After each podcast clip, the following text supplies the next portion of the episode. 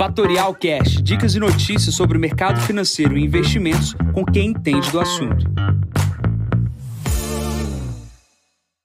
Bom dia, Jansen Costa, assessor de investimentos da Fatorial. Vamos para mais visão de mercado. Hoje é o número 558. Hoje, dia 11 de agosto, 6 horas da manhã. Resultado da inflação americana ontem impulsiona os mercados. Veja como se posicionar. Começando aqui pela China, a gente tem um aumento do minério de ferro aqui na abertura do dia de 2,21%.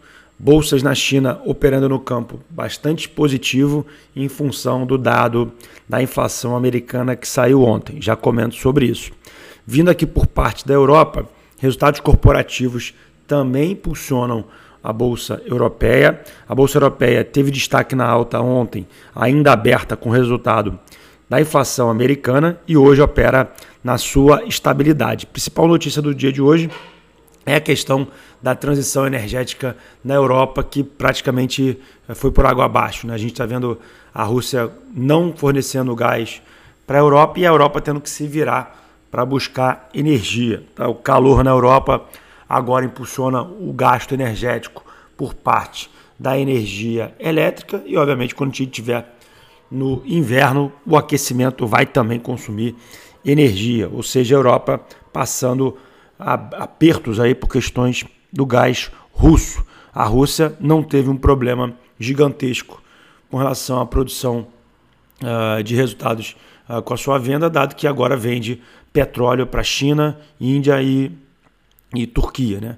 É, antigamente vendia para o mundo inteiro. Então é, a produção de petróleo continua, obviamente a Rússia continua exportando, mas não mais para a Europa. Pulando para os Estados Unidos, onde ontem o grande destaque do dia na quarta-feira foi o CPI, que veio abaixo das expectativas, reforçando um dado que tinha saído na semana passada, que era do mercado de trabalho americano bastante forte.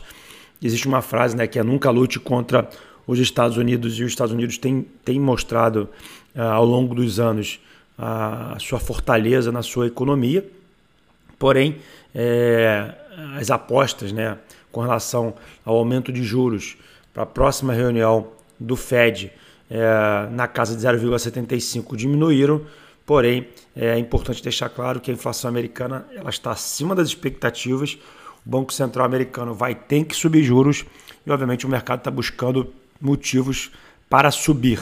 Motivos esses porque o mercado americano já caiu ao entorno de 40% do Nasdaq até o início desse mês e quase 10% uh, ah, no S&P 500. Né? Então essa questão importante é, desse ajuste e no mercado bastante leve na questão das posições dos clientes, dos investidores, dão um impulsionamento muito fácil para as ações. A gente ficar de olho, cuidado com otimismo exagerado. Pulando para o Brasil, a gente viu uma melhora ontem também significativa uh, da aversão ao risco, né? ou seja, mercados bastante otimistas depois com o CPI que saiu, a bolsa subiu, bateu a casa dos 110 mil pontos, o dólar bateu novamente quase a mínima abaixo de R$ reais e a gente vive uma tranquilidade ou uma calmaria de curto prazo.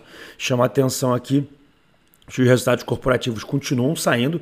Destaque ontem é, a lucratividade do Banco do Brasil. Pela primeira vez, o Banco do Brasil atingindo lucratividade próxima dos bancos grandes. É, um ROI próximo ali aos dois bancos.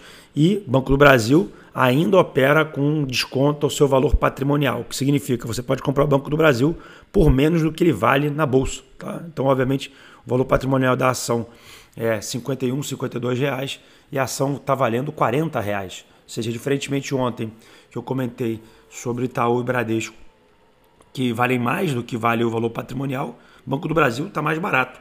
É, com uma lucratividade semelhante, o que, que, a gente tem que ficar de olho? É só o crescimento dos lucros, né? ano contra ano.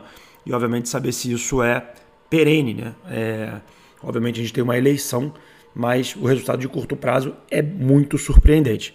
Marfrig também é um resultado muito bom, divulgando aí resultado positivo e anunciando que vai pagar dividendos. Né?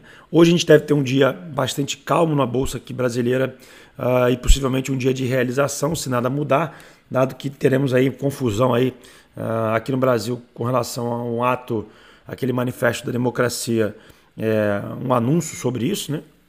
Então, tensão aí política no, no, no, âmbito local.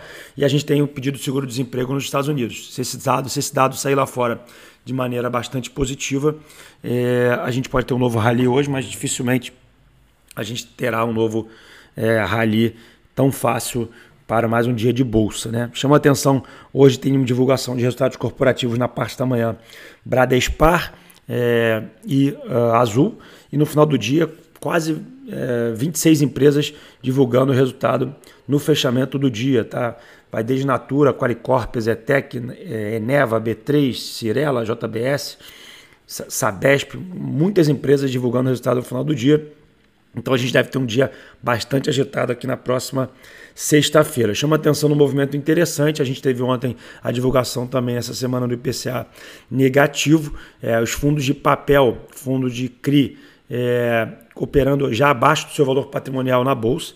Tá? Esses fundos devem ter uma diminuição do pagamento do yield, né, que é o dividendo uh, mensal, dado esse, esse IPCA negativo, e pessoas físicas vendendo esse papel a qualquer preço. Então chama atenção para fundos de papel é, que está com esse processo de venda de curto prazo. Tá? Então, aqueles que quiserem se posicionar em fundos imobiliários uh, de papel que são mais defensivos do que os fundos imobiliários de tijolos, é, chama atenção para este ativo uh, na sequência. Então, a bolsa de hoje, a gente deve ter um movimento importante, Banco do Brasil, fundos de papel chamei já a atenção uh, de vocês. O que, que a gente tem que olhar? Para o dólar, né? O dólar operando próximo à casa dos cinco reais, muitos clientes ligando para a gente para saber se deve ou não internacionalizar o capital, né? Obviamente, os cinco reais é um número uh, na cabeça das pessoas uh, onde a relação de troca ela se faz mais interessante, né?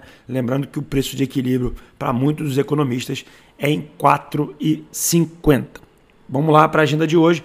A agenda de hoje, principal dado, PPI americano às 9h30 e o seguro-desemprego também às 9h30, antes da abertura do mercado. Nesse momento, a S&P opera 4.219 pontos, sobe 0,23. O petróleo voltou para a casa dos 98 dólares, ontem estava na casa de 94. Uh, ah, o VIX, menor patamar aqui dos últimos, das últimas semanas, 21,38.